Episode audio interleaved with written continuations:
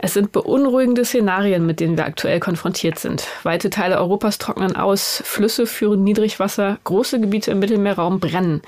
Wir ächzen unter Rekordtemperaturen. Aber hängt all das zusammen? Lässt Hitze die Wälder brennen? Und was heißt das für das Vorhaben, die CO2-Emissionsbilanz durch Aufforstung in den Griff zu bekommen? Wir diskutieren heute über Brände und den Klimawandel. Und damit herzlich willkommen zum Podcast FAZ Wissen. Ich bin Sibylle Ander. Und ich bin Joachim Müller-Jung. Wir sind beide Redakteure im Wissenschaftsressort der Frankfurter Allgemeinen Zeitung. Joachim ist Biologe und bei uns vor allem für die Medizin- und Klimathemen zuständig. Ich bin Astrophysikerin und kümmere mich vor allem um die Dinge, die mit Modellen und mit Daten zu tun haben. Ja, Joachim, und heute haben wir jetzt mal wieder ein Klimathema, mal nicht Covid, aber andere Katastrophen, die uns momentan umtreiben. Und zwar soll es um Brände vor allem gehen. Das ist ja ähm, etwas, womit wir tatsächlich momentan sehr stark konfrontiert sind. Wir kennen diese schrecklichen Bilder von brennenden Wäldern äh, am Mittelmeerraum. Tatsächlich ist mir das auch in der vergangenen Woche passiert, dass ich mit dem Zug umgeleitet wurde, weil auf der Strecke ein Brand war. Also es ist etwas, was wir momentan kennen und was wir auch tatsächlich mit dem Wetter in Verbindung bringen. Gleichzeitig ist es aber auch ein kontroverses Thema. Insbesondere in, in den sozialen Medien gibt es da ja immer wieder Diskussionen, hat das denn wirklich was miteinander zu tun? Ist da eine enge Verbindung zwischen Wetter und zwischen Feuer? Warum ist das so kontrovers, obwohl uns das intuitiv irgendwie einleuchtet? Ja, weil es, äh, weil es den Zusammenhang äh, gibt, aber der Zusammenhang eben sehr komplex ist. Das ist wieder dieses Komplexitätsproblem, das du in der Physik viel besser kennst als ich äh, als Biologe.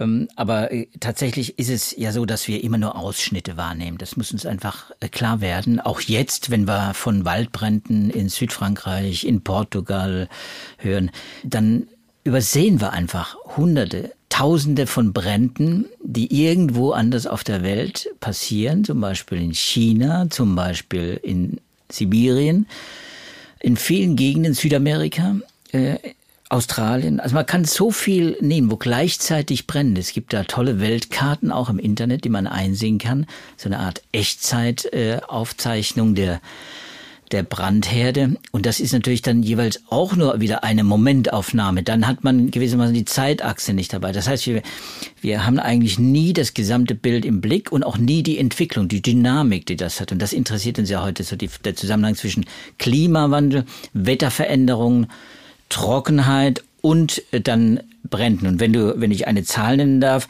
3,5 äh, Millionen Quadratkilometer Feuer weltweit jedes Jahr. 3,5 Millionen Quadratkilometer. Das kann man sich ja gar nicht vorstellen. Das kann man sich auch. Das ist der Durchschnittswert, genau. Das ist ein Durchschnittswert über die letzten Jahrzehnte. Mhm. Und da steckt natürlich auch wieder jetzt nicht die Dynamik drin in dieser Zahl, aber es ist einfach nur die Dimension. Aber erklär nochmal die Dimension. Also ich kann es mir jetzt in der Tat nicht vorstellen. Wie groß ist das? Naja, drei, drei, drei bis fünf Millionen Quadratkilometer. Ich habe ich 3,5 gesagt, drei bis fünf Millionen Quadratkilometer. Das ist eine wahnsinnige Fläche. Die kann man sich eben gar nicht vorstellen, weil sie kontinentale Ausmaße hat äh, fast. Ne? Das ist äh, also in der Tat, das sind also ich habe jetzt den Vergleich gar nicht quasi gesucht, äh, jetzt von der Landfläche her. Das sind riesige Flächen, äh, jedenfalls auch übers ganze Jahr hinweg. Also jetzt auch nicht momentan jeweils in, an einem Tag, sondern dann übers ganze Jahr gesehen. Da sind natürlich alle Kontinente betroffen, alle Landmassen quasi, von der Antarktis mal abgesehen, alle Landmassen betroffen. Und ich habe es natürlich eher schon so die Dimension der CO2-Emissionen im Blick gehabt, weil als, als Klimabeauftragter, als Klimajournalist natürlich da, da interessiert ist, was passiert, was passiert denn eigentlich da fürs Klima? Weil das sind ja wahnsinnige Mengen an Kohlenstoff, die verbrennen übers Jahr. Das sind acht Milliarden Tonnen CO2 pro Jahr und das ist etwa ein Fünftel der äh, Emissionen, der anthropogenen Emissionen durch Brennstoffe, ein Fünftel allein durch, durch Brände weltweit. Aber man muss auch sagen, von diesen acht Milliarden Tonnen werden mindestens sieben Milliarden wieder aufgenommen, quasi rezykliert. Das ist natürlich ein Kreislaufsystem. Es gibt ja viele natürliche Brände auch. Es gibt viele Regionen, in denen wieder Vegetation aufwächst und so weiter. Und auch natürlich die Meere nehmen ja auch viel auf. Also äh, das ist die die Anreicherung der Atmosphäre ist im Schnitt gar nicht so gewaltig. Äh, die ist nämlich auch in den letzten Jahrzehnten noch nicht so gewaltig gewesen. Ich habe eine Zahl genannt, da wären wir vielleicht bei unserem ersten Paper, Sibylla, heute, nämlich Reviews of Geophysics, ein äh, sehr umfangreiches, 76 Seiten langes Paper, in dem von 6 ppm CO2 pro Grad Erwärmung gesprochen wird. Wir sind jetzt bei 1,2 Grad globaler Erwärmung seit Beginn der Industrialisierung. Also, wie soll man sagen, das ist, das ist bei einer 1 Grad Erwärmung dann noch nicht so gewaltig, die 6 ppm, die, die das dann äh, bringt durch die Brände. Das heißt, äh, der, der normale Kohlenstoffkreislauf puffert gewissermaßen die Effekte, was den Klimaeffekt angeht, wieder ab. Gut, aber um nochmal auf die Ausgangsfrage zu kommen, ob ähm, das Auftreten der Brände tatsächlich was mit dem Klimawandel zu tun hat. Da hattest du schon gesagt, das ist ein komplexes Problem. Deshalb gibt es da auch so viele Diskussionen. Das ist in dem Review-Artikel auch ein bisschen erklärt. Ist letztendlich natürlich dann doch ein relativ einfacher Zusammenhang. Also ob etwas brennt, das liegt auf der einen Seite an bioklimatischen Faktoren. Also tatsächlich sowas wie Hitze, Trockenheit und so weiter. Also ob dann auch ähm, die Vegetation entsprechend trocken ist, äh, ob Winde existieren, die dann das Feuer antreiben und so weiter. Und dann hängt es aber auch von menschlichen Faktoren ab. Also die Landschaftsnutzung, dann braucht man natürlich auch irgendwie einen Brandbeginn, eine Brandentzündung. Das ist in den meisten Fällen menschliche Brandstiftung, kann natürlich auch durch, durch Blitze passieren. Da ist dann wieder die Frage, ähm, wie sieht's aus mit der Gewitterentstehung? Da hat man wieder die Beziehung zum Klima. Dann die Biomassenproduktion, also ist da überhaupt genug, was brennen kann? Also man merkt schon, das ist ziemlich komplex, da spielen ganz, ganz viele Faktoren eine Rolle. Und was auch in dem Review-Artikel drinsteht, wenn man sich das global anguckt, muss man erstmal sagen, dass die verbrannte Fläche abgenommen hat weltweit in der Zeit zwischen 2001 und 2019 und zwar um 27 Prozent. Und da würde man jetzt auf den ersten Blick sagen, hm, das ist ja überraschend. Es brennt gar nicht mehr so viel. Klimawandel hat aber natürlich in den 20 Jahren massiv stattgefunden. Was ist denn da passiert? Ja, und das ist natürlich, das fand ich auch eines der Highlights, äh, dass es nämlich äh, insgesamt abgenommen haben soll. Und wenn man genau hinguckt und wenn man sich die Karten natürlich dann ansieht, dann erkennt man es auch sofort. Es ist eine Region in der Welt quasi, die eine Abnahme der verbrannten Fläche äh, dann hat. Und das sind die Regionen, in denen die Savannen gebrannt haben, nämlich in Afrika hauptsächlich. Riesige Flächen, riesige Savannenflächen, die früher gebrannt gebrannt haben.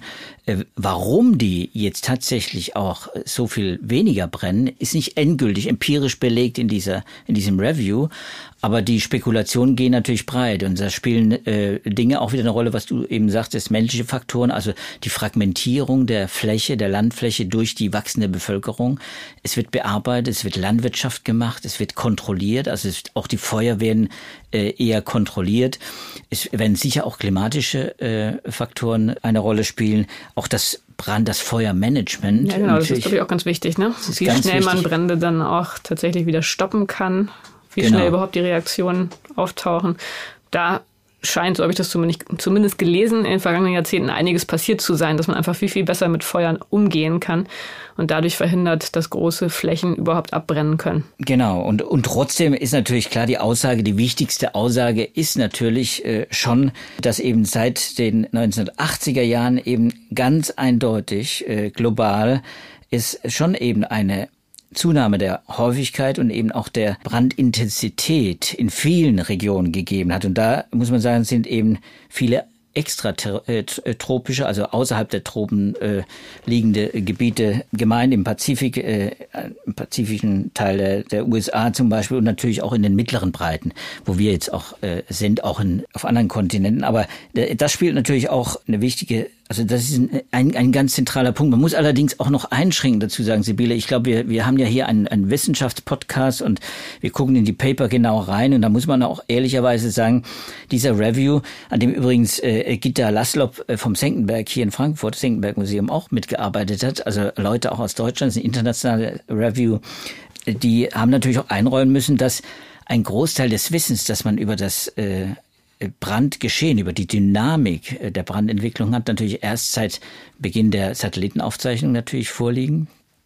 Und dann auch äh, eigentlich die große wissenschaftliche Aktivität erst viel später begann, nämlich äh, es sind ausgewertet worden bei, für diesen Review fast 9000, 8885 Studien, die seit 1990 veröffentlicht worden sind. Also da kann man erwarten, dass viele Satellitenstudien auch schon drin stecken und äh, viele Daten, auch wertvolle Daten, die auch etwas über die Dynamik aussagen können, auch drinstecken.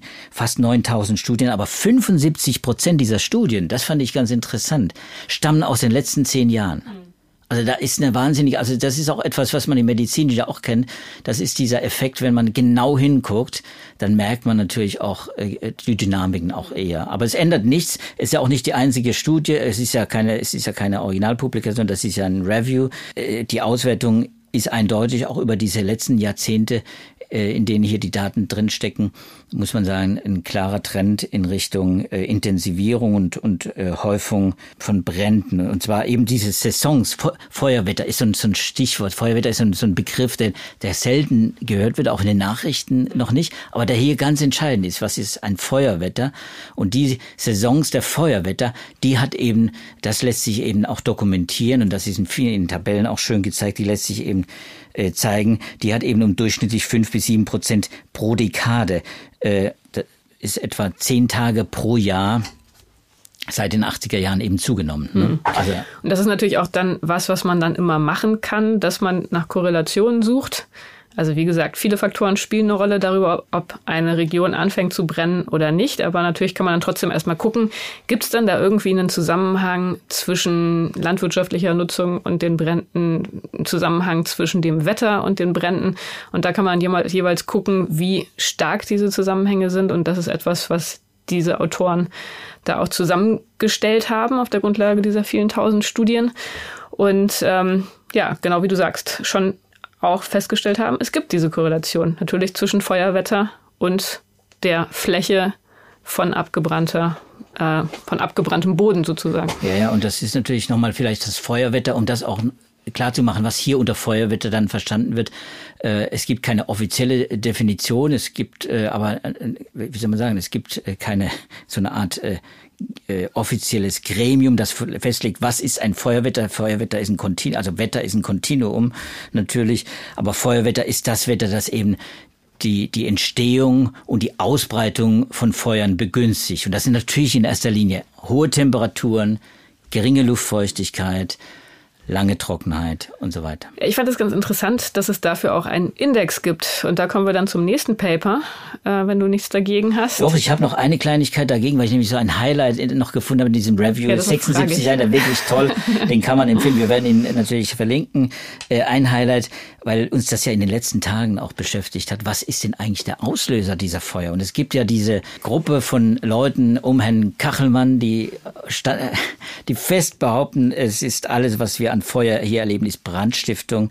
Herr Kachelmann selber ist da ja sehr offensiv, was die, was diese Aussage und was diese These angeht. Und da muss man einfach sagen, auch hier wird nochmal deutlich gemacht, es gibt eben sowas wie natürliches Feuer. Das muss man einfach mit ins Kalkül nehmen. Es ist äh, in den USA sind äh, nach dieser Erhebung, die eben dann, wie gesagt, Jahrzehnte zurückgeht, eben 40 Prozent in den USA auch mittlere Breite. Nicht nur dann die ganz extrem, also nicht die besonders äh, sensiblen Gebiete äh, inbegriffen, sondern eben sehr breit. Äh, 40 Prozent äh, der, der Brände sind eben durch äh, Blitze ausgelöst, durch natürliche Blitze, weil eben auch Tausende von Blitzen jedes Jahr, ja, viele Zehntausende Blitze äh, einschlagen. In Kanada und Alaska sind sogar acht, über 80 Prozent nach dem Wissen. In Europa übrigens gehen die Daten auseinander. Da ist die, da, da ist die Datenabdeckung auch nicht so gut. Da schwanken die, die, die Schätzungen. So einfach nachzuweisen, oder? Genau.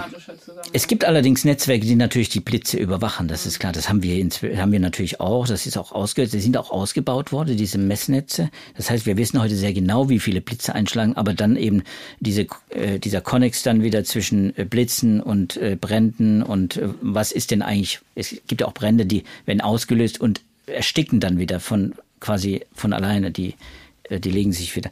Aber da ist auch ein, ein erheblicher Anteil ist eben keine Brandstiftung, es sind Blitze, sind äh, Gewitter, sind Wetterphänomene, sind natürliche äh, Ursachen. Natürlich aber äh, gibt es jene Ursachen, über die jetzt ja auch viel zu, zu klagen ist in Europa, eben auch unachtsam weggeworfene Zigarettenstummel zum Beispiel ist natürlich oder funkenschlagende Gegenstände, äh, die dann Räder oder was auch immer, die, die natürlich dann auch eine Rolle spielen können in Wäldern, in völlig ausgetrockneten Wäldern. Also da gibt es natürlich viele Möglichkeiten. So, dann hätten wir das jetzt auch geklärt. Wichtiger Punkt, heiß diskutiert, genau wie du gesagt hast. Dann würde ich jetzt doch die Gelegenheit nutzen, zum zweiten Paper überzugehen. Und zwar ist das eine Studie, die in den Scientific Reports erschienen ist, äh, jetzt vor kurzem. Und wo es auch nochmal um die Beziehung geht zwischen Feuerwetter und den tatsächlich aufgetretenen Feuern, die durch deren CO2-Emissionen quantifiziert werden. Und was ich da interessant fand, war, dass dort das Feuerwetter durch einen Index gekennzeichnet wird, der aus Kanada kommt, Canadian Forest Fire Weather Index. Und das fand ich ganz ähm, interessant, das einfach mal aufzuschlüsseln, welche Faktoren da alle eine Rolle spielen, um etwas als Feuerwetter zu bezeichnen. Korrigiere mich gerne, ich habe das nachgeguckt äh, auf der Seite. Ich denke mal, dass sich da nicht viel geändert hat, aber da war die Rede von sechs Komponenten, die in diesen Index eingehen. Drei Komponenten, die die Feuchtigkeit des Bodens betreffen. Also auf der einen Seite so dieses lose Material, was oben auf dem Boden zu finden ist, die Streu, dann äh, organische Schichten in moderater Tiefe und dann die Feuchtigkeit der tiefen, kompakten organischen Schichten. Spielt natürlich alles eine Rolle dafür, für die Frage, inwiefern äh, eine gewisse Region feuergefährdet ist. Dann ähm, die Rate der Feuerausbreitung. Da spielen dann wahrscheinlich auch Winde und so weiter mit rein. Dann die Verfügbarkeit von Brennstoff wird da noch mit einberechnet. Ähm, und dann natürlich diese ganzen Wetterdaten, Temperatur, relative Feuchtigkeit, Windgeschwindigkeiten, Niederschlag und so weiter. Also all das spielt da eine Rolle, wird in einen Index verarbeitet. Und diesen Index oder eine Verarbeitung dieses Indexes, muss man sagen, die wird genutzt für die Charakterisierung der Umstände pro Tag. Und das dann wiederum gemittelt über gewisse Zeiträume, das ist die Grundlage für dieses Paper. Das heißt, dass sie sich halt wirklich diesen Index ähm, anschauen, der Aufschluss gibt über das Feuerwetter äh, und den dann eben versuchen zu korrelieren und zu vergleichen mit den auftretenden Bränden gemessen an der CO2-Emission.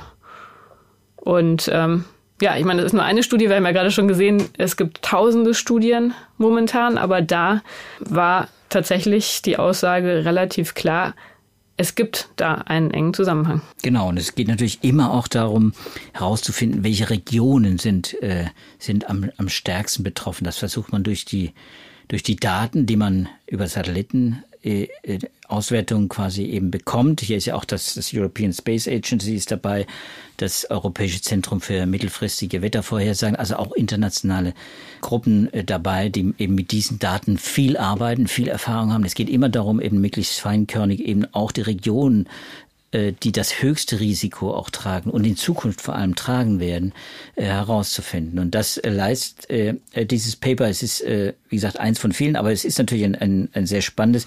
Und äh, ich muss sagen, ich war dann doch überrascht, dass ich nicht nur natürlich sehr ausgeprägt, aber nicht nur Südeuropa gefunden habe als, als ein Hochrisikogebiet. Ne? Hochrisiko vor allem jeweils im Frühjahr und Sommer. Da ist das höchste Risiko, da steigen die Risiken auch sukzessive deutlich an und werden auch noch steigen, weil hier die, die Zusammenhänge eben mit, mit dem Klimawandel auch äh, festgestellt, wenn auch hier nicht explizit untersucht worden sind, aber das lässt sich natürlich dann auch extrapolieren, wenn du so willst, also nicht quantifizieren, aber man kann es qualitativ extrapolieren. Und dann sieht man, also im Frühling und im Sommer jeweils ist die Gefahr am höchsten und dann eben in den Waldreichen äh, und vor allem, und das fand ich dann wieder eben spannend, bergigen Regionen, die da besonders äh, betroffen sind, Süd- und Zentraleuropa und eben auch, das war ein Überraschungseffekt nochmal obendrauf, äh, eben auch in Zukunft die arktischen, die borealen Regionen, wo dann heute zwar auch äh, Brände vorkommen, aber eben nicht so exzessive Brände und nicht so lang andauernde Brände. Und das ist natürlich äh, schon interessant, weil das hängt wieder mit dem Klimawandel dann zusammen, was zu erwarten ist. Hm. Genau, da muss man auch wieder sagen, in diesem Index und insofern dann auch in dieser Betrachtung da ähm, sind dann auch wieder diese Faktoren, die wir gerade genannt haben, eben dann nicht mit drin, also nicht der Vegetationsstatus jeweils der Region und natürlich dann auch nicht die Frage der Brandstiftung oder der Blitzhäufigkeit, äh, auch nicht die Frage, inwiefern dann in der Region wirklich auch eine schnelle Reaktion auf die Brände möglich ist. Also all das ist ausgeklammert, aber tatsächlich der Zusammenhang zwischen der Feuergefahr grundsätzlich ähm, und ja in verschiedenen Regionen und dann auch dem Auftreten von Bränden. Und ja, in der Tat, also die Berggebiete, die da aufgezählt sind, die decken ziemlich viel von dem ab, was man hier so aus Europa kennt. Auch da eine interessante Zahl in dem Paper. Ähm, da stand, dass die europäischen Wälder pro Jahr 360 Millionen Tonnen CO2 schlucken und dass das 10 Prozent der europäischen ähm, Greenhouse Emissions ausmachen. Und da stellt sich natürlich schon die Frage, wenn die Wälder jetzt zunehmend brennen, wenn das tatsächlich ein Trend ist, der sich bewahrheiten sollte, was heißt das dann für das Ziel, die CO2-Emissionen auch durch Aufforstung einzuschränken? Genau. Und da wird auch, so hätte man so eine, so eine kleine so ein kleines Ausrufezeichen auch in diesem, äh, in diesem Paper, so eine, so eine Warnung, die da eingebaut ist, eben wenn eben die großen äh, Wälder in den riesigen äh, ausgedehnten Regionen, die hier betroffen sind, eben nicht nur Südeuropa, eben nicht nur diese Buschgebiete, die ohnehin nicht viel CO2, nicht so viel CO2 binden wie die großen Wälder, zum Beispiel in den Pyrenäen oder auf der, ja, äh, die Alpen natürlich auch, das Zentralmassiv in Frankreich oder die, äh, die Apenninen in, in Italien, auch in, in Mitteleuropa, die Karpaten, Balkan, Kaukasus, das sind so die Gebiete, die da genannt werden.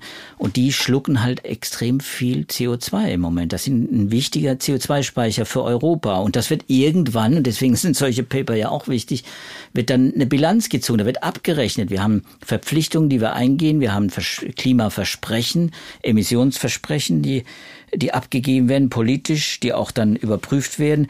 Und dann stellt man eben fest, wenn eben 310 Millionen Tonnen CO2 das Ziel ist zu reduzieren pro Jahr, äh, dann spielen eben diese Wälder eine ganz entscheidende Rolle, äh, wie du gerade schon gesagt hast. Und äh, wenn dann diese Wälder verloren gehen durch Trockenheit oder durch Brände eben und nicht wieder aufgeforstet werden oder auch nicht nachwachsen. Das Nachwachsen muss ja auch erst, das hat ja alles, ist, ja alles äh, verzögert sich ab. Hm, dann muss man einfach sagen, hier muss darauf geachtet werden, dass eben auch die, die Wälder mit ihren mit ihrem Humus, mit ihrer ganzen, mit ihren ganzen Ökosystemen und ihrer Kohlenstofffracht, die sie haben, auch die Feuchtgebiete, ähm, die ja viel, viel dazu beitragen zu diesen Kohlenstoffspeichern, dass die erhalten werden. Und Meinst du, dass man das durch eine bessere Feuerprävention ein Stück weit in den Griff bekommen kann? Nee, das wird ja überall ausgebaut, das muss man ja sagen.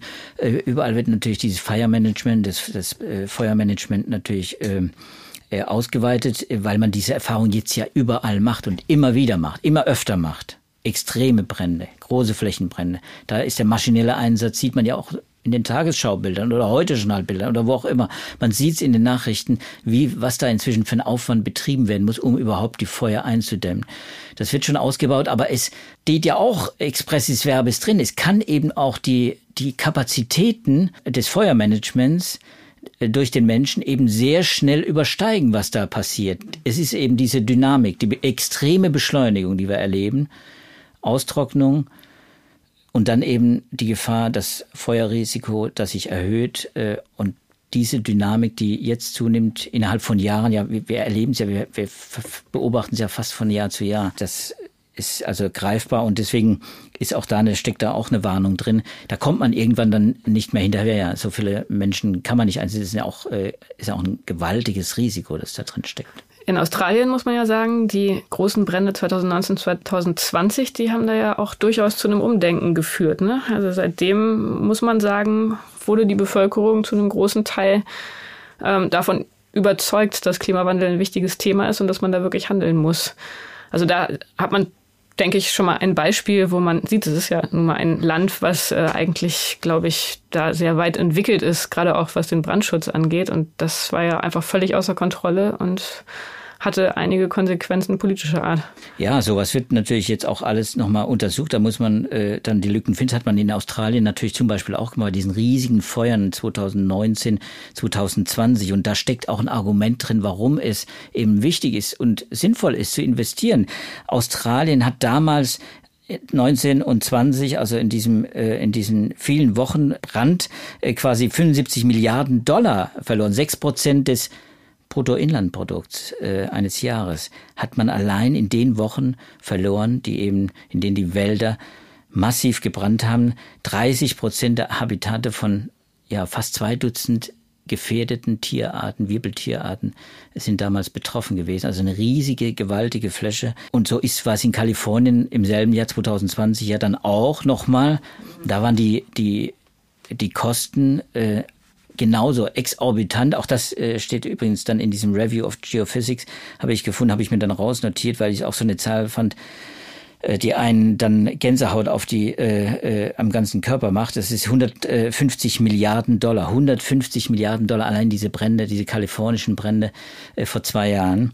Äh, und äh, davon gingen allein 32 Milliarden in die äh, Versorgung von verletzten kranken Menschen, die darunter gelitten haben, also in die Gesundheitsversorgung. 32 Milliarden allein für diese Folge Kosten, die sich aus den Bränden damals ergeben haben. Jetzt brennen die Wälder ja wieder in Kalifornien. Also so, da wird man natürlich dann auch entsprechend reagieren, was das Feuermanagement angeht, hoffe ich.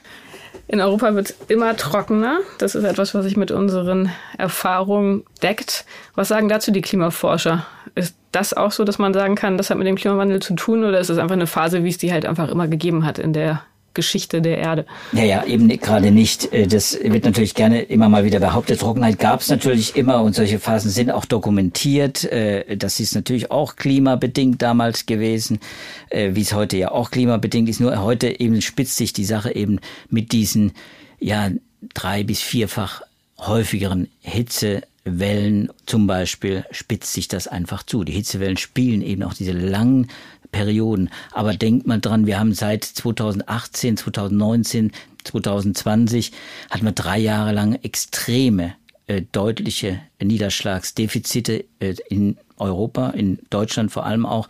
Wenn man auf den Dürremonitor des Helmholtz-Zentrums für Umweltforschung äh, sieht, äh, dann kann man das dokumentiert sehen und man sieht auch die Folgen, die das jetzt hat, dass nämlich diese Austrocknung, die ist eben im Osten zum Beispiel Deutschland natürlich auch sehr, äh, sehr leicht äh, schon auf den Karten, auch für einen Laien leicht erkennbar zu sehen. Man hat das in Zahlen. Also es ist ein schönes Paper, das würde ich auch gerne verlinken und in den Shownotes zeigen, aus dem Journal of Hydrology Regional Studies, ein, ein, ein, ein kein ganz großes äh, Journal, aber dass man dann findet, weil eben viel jetzt über solche Studien auch diskutiert wird. Das fand ich deswegen interessant. Sein Journal von äh, Monika Ionita äh, vom Alfred Wegener Institut, vom Helmholtz Zentrum für Polar- und Meeresforschung in, in Bremerhaven, äh, die ein, äh, die sich mit einem Thema beschäftigt hat, äh, nämlich den Ursachen dieser Trockenheit, äh, dieser ausgedehnten Trockenheit, die sich ja die auch extrem teuer ist übrigens. Neun Milliarden Euro äh, pro Jahr Schaden allein zwischen 1981 und 2010. Das ist eine Zahl, die eben auch die Ionita dann auch in ihrem äh, Paper äh, auch nennt. Das fand ich auch äh, beeindruckend. Aber das sind natürlich Argumente immer, um solche Forschungen auch voranzutreiben. Aber sie hat eben jetzt in diesem Paper untersucht, inwiefern ja, wo sind die Treiber dieser, äh, dieser Trockenheit und dieser äh, klimatischen Veränderungen? Und sie hat sich auf einen Treiber fokussiert, der gar nicht so oft jetzt auch im Gespräch ist. Man hört immer wieder von dem Chatstream, von dem taumelnden Chatstream, von dem gespaltenen Chatstream und sowas. Das ist alles richtig und das spielt auch da mit hinein. Aber davor ist noch etwas. Vor dieser Veränderung der atmosphärischen Zirkulation, der Höhenströme. Hm, da ging es äh, dann darum, dass Wetterlagen auch viel länger an einem Ort bleiben. Ne? Das war so eine Folge dieses Genau, genau, diese Blockadewetterlagen, hm. die wir jetzt auch immer öfter haben. Das sind eben die, die resultieren aus den Veränderungen des Jetstreams, der sich eben über zehn Kilometer in der Höhe, so Höhenwinde, die sich da von West nach Ost dann mit, mit vielen hundert Stundenkilometer, tausend Stundenkilometer dann äh, voranbewegen und dann die Wetterlagen darunter natürlich entscheidend beeinflussen, also oben beeinflusst äh, unten und unten sind es eben dann diese Wetterlagen Hochs, äh, die dann äh, über Wochen dann zum Teil eben auch persistieren, die da bleiben einfach, die sich nicht bewegen, weil dieser Jetstream eben taumelt. Und zwar er taumelt deswegen, weil die Temperaturunterschiede zwischen Nordpol, also zwischen den höheren Regionen und eben den mittleren bzw. den tropischen Regionen geringer wird. Weil diese, weil diese Differenz nicht mehr da ist, ist gewissermaßen die Stabilität des Jetstream, äh, des Jetstreams dazwischen eben weg. Er fängt, ich finde das taumelt eigentlich ein ganz schönes Bild. Er fängt an zu taumeln, dann spaltet er sich und plötzlich passiert das, was wir jetzt auch wieder erleben, so eine, so eine Blockadewetterlage, wo dann ja, wo dann äh, das Hoch dann eben mit extremen Temperaturen über Wochen und niederschlagsfrei quasi äh, über einer Großregion dann hängen bleibt. Und, und ja, und dann ist eben, das ist das eine, aber äh, die Ionita hat in diesem Paper eben was ganz anderes äh, untersucht, nämlich mit, mit statistischen Methoden der letzten 120 äh, Jahren aus dem süd- und zentraleuropäischen Raum eben untersucht, äh, welche Rolle spielt Amok. Amok ist, äh, äh, ist, der, äh, ist das globale Förderband gewissermaßen. Das ist die Verlängerung, wenn du so willst. Ist, der Golfstrom ist ein Teil davon. Wir kennen es unter dem Golfstrom-Szenario, das seit vielen Jahrzehnten als eine der Konsequenzen des Klimawandels äh, diskutiert wird. Es gab ja auch da entsprechende Filme dazu. Äh, Day After Tomorrow, wo dann plötzlich der Golfstrom zusammenbricht und die Hitze nicht mehr aus dem Golfbereich dann nach Europa transportiert und plötzlich bricht alles im Norden dann zusammen. Es gibt so eine Art Eiszeit, äh, weil der Golfstrom, weil die Hitze eben nicht mehr kommt. So und es wurde immer wieder diskutiert. Es wird auch immer noch diskutiert, weil es so ganz klare äh, Trends eben dann oft gar nicht sind und die Messungen auch gar nicht so einfach sind, solche riesigen Wassermassen äh, dann auch zu messen. Dieser Golfstrom der reicht ja quasi in, in der Verlängerung dann Nordatlantikstrom bis nach Grönland und im Süden von Grönland. Da ist ein Cold Blub, nennt man das, ein, also eine Kälteinsel quasi. Das ist die einzige Region übrigens auf der Erde, wie ich jetzt auch gelernt habe, die einzige wirklich, die in den letzten Jahrzehnten abgekühlt ist und nicht äh, und sich nicht erwärmt hat. Mhm. Interessanter äh, Fun Fact, aber äh, das ist eine Region unterhalb des äh, unterhalb äh, Grönlands und in dieser Region taucht gewissermaßen dieses von Süden her strömende Golfstromwasser und Nordatlantikstromwasser ab. So, aber was hat das jetzt mit der Trockenheit zu tun? So, und jetzt kommt die Trockenheit so langsam ins Spiel, aber nur langsam, denn durch diese Veränderung der Meeresströme und die Veränderung beinhalten jetzt eine Verlangsamung der Meeresströme. Das ist das, was man erwartet, eben unter Klimawandelbedingungen, eine Verlangsamung des Golfstroms. Das ist eine Modellvorhersage. Das ist eine Modellvorhersage und das ist auch eine Beobachtung, und zwar seit etwa ja, ein paar Jahrzehnten, also seit etwa 50 Jahren kann man sagen, beobachtet man eine leichte, einen leichten Abwärtstrend, wenn man extrapoliert, wenn man die Fluktuation dann auch rausnimmt und wenn man natürlich auch die nicht immer ganz äh, ja, starken Daten äh, dann auch sortiert, dann kommt man, kommt die Wissenschaft dazu, ja, es gibt eine leichte Abnahme und sie hat eben gerechnet, wie das zusammenhängt, was da passieren könnte. Und sie hat eben gezeigt, auch mit ihren Methoden in dem Paper beschrieben, dass es eben dann passieren kann, dass diese Veränderung der Meeresströme zu einer Veränderung der atmosphärischen Zirkulation führt. Und dann eben genau das passiert, was wir jetzt beobachten. Es hängt eben beides mit den Temperaturunterschieden zusammen, dass eben dieser Jetstream, der die, die vom Jetstream verursachte quasi Abschwächung äh, quasi da sich auf das Wetter auswirkt. Also es gibt eine Verbindung zwischen Meereszirkulation und atmosphärischer Zirkulation. Äh, Hochs, also Hochdruckgebiete, die dann äh, tatsächlich auch äh, über Europa, vor allem über Europa, dann auch sich festsetzen. Und in Nordamerika gibt es übrigens ein ähnliches Phänomen, aber äh, wir sind da hier jetzt in Europa und und diese äh, und da spielt eben diese diese Amok, äh, diese dieses globale Förderband eben eine ganz äh, wichtige Rolle nach ihrer Erkenntnis jetzt. Und das fand ich sehr interessant, äh, dass, dass sie das äh, da auch sehr deutlich ge äh, gezeigt hat. Und wer will, kann das natürlich äh, auch alles äh, nachlesen. Mhm. Gut, das heißt, ja, wir haben jetzt gesehen, es scheint dann doch wahrscheinlich, dass der Klimawandel da einen großen Einfluss auf all das hat, was wir gerade erleben, sowohl auf die vielen Feuer, die wir gerade in den Nachrichten sehr eindrucksvoll sehen, als auch auf die hohen Temperaturen, auf die dramatische Trockenheit, die natürlich noch gefährlicher ist als die hohen Temperaturen, unter denen wir gerade leiden. Alles ähm, ja mal wieder nicht sonderlich aufbauend. Oder Joachim, was meinst du? Wir sind, wir sind hier mal bei den äh, pessimistischen Themen in letzter ja, Zeit. Ist, wir brauchen mal wieder was Optimistisches hier im Podcast. Ähm, es ist ein Katastrophenszenario, klar, das wir jetzt quasi an genau. skizziert haben, das wir natürlich hier angerissen haben. Das ja. ist klar, deswegen kann man unter diesen Katastrophenszenarien natürlich verbuchen. Aber ähm, man muss natürlich auch, wie soll man sagen, man muss natürlich auch der Wahrheit irgendwie ins Auge sehen. Das müssen wir jede, jede Woche neu, wenn wir den Podcast hier machen. Und vielleicht sollten wir bei der Gelegenheit auch ankündigen, dass wir nächste Woche nicht da sind. Also eine Woche katastrophenfrei für unsere Zuhörer ist doch auch eine schöne, gute Nachricht. Genau. Und man muss ja schon auch sagen, es gibt Strategien, man kann sich überlegen, wie man mit diesen Dingen umgeht, aber gleichzeitig muss man es im Kopf haben und es bringt nichts, das einfach zu ignorieren und zu sagen, Wetter, Klima, das sind zwei völlig unterschiedliche Dinge, haben nichts miteinander zu tun und es war ja schon immer heiß. Mag sein, war auch schon heiß, aber die Dinge sind einfach wie so oft komplexer und wir haben heute versucht, ein kleines bisschen die Komplexität hinter diesen Phänomenen zu erklären und aufzudecken. Wie immer gibt es die weiteren Details dazu in den Show Notes. Alle Studien sind dort verlinkt. Ich fürchte, die Hitze und die Trockenheit, das wird uns jetzt noch weiter ähm, begleiten. Unser freier Mitarbeiter Andreas Frei hat sich heute schon gemeldet, hat einen Blick in die aktuellen Wettermodelle geworfen und ähm, ja, hat angekündigt, dass das auf jeden Fall ein Thema sein wird, dass wir so schnell leider nicht loswerden, vielleicht den ganzen August über. Mal sehen, wie das weitergeht. Ähm, du hast es gerade schon gesagt, in der kommenden Woche haben wir eine Woche Pause und können die Zeit vielleicht nutzen, um dann in der Woche drauf vielleicht ja mal wieder ein positives Thema, ein optimistisches Thema zu finden. Falls Sie dafür Ideen haben, liebe Hörerinnen und Hörer, sind wir immer sehr dankbar. Schreiben Sie uns die gerne, auch wenn Sie Feedback haben, wenn Sie Anmerkungen haben, wenn irgendwas fehlte. Teilen Sie uns das mit, schreiben Sie uns eine E-Mail unter dem Stichwort Podcast Wissen unter wissenschaft.faz.de. Wir freuen uns über Ihr Feedback. Und Joachim, du wolltest gerade noch was sagen?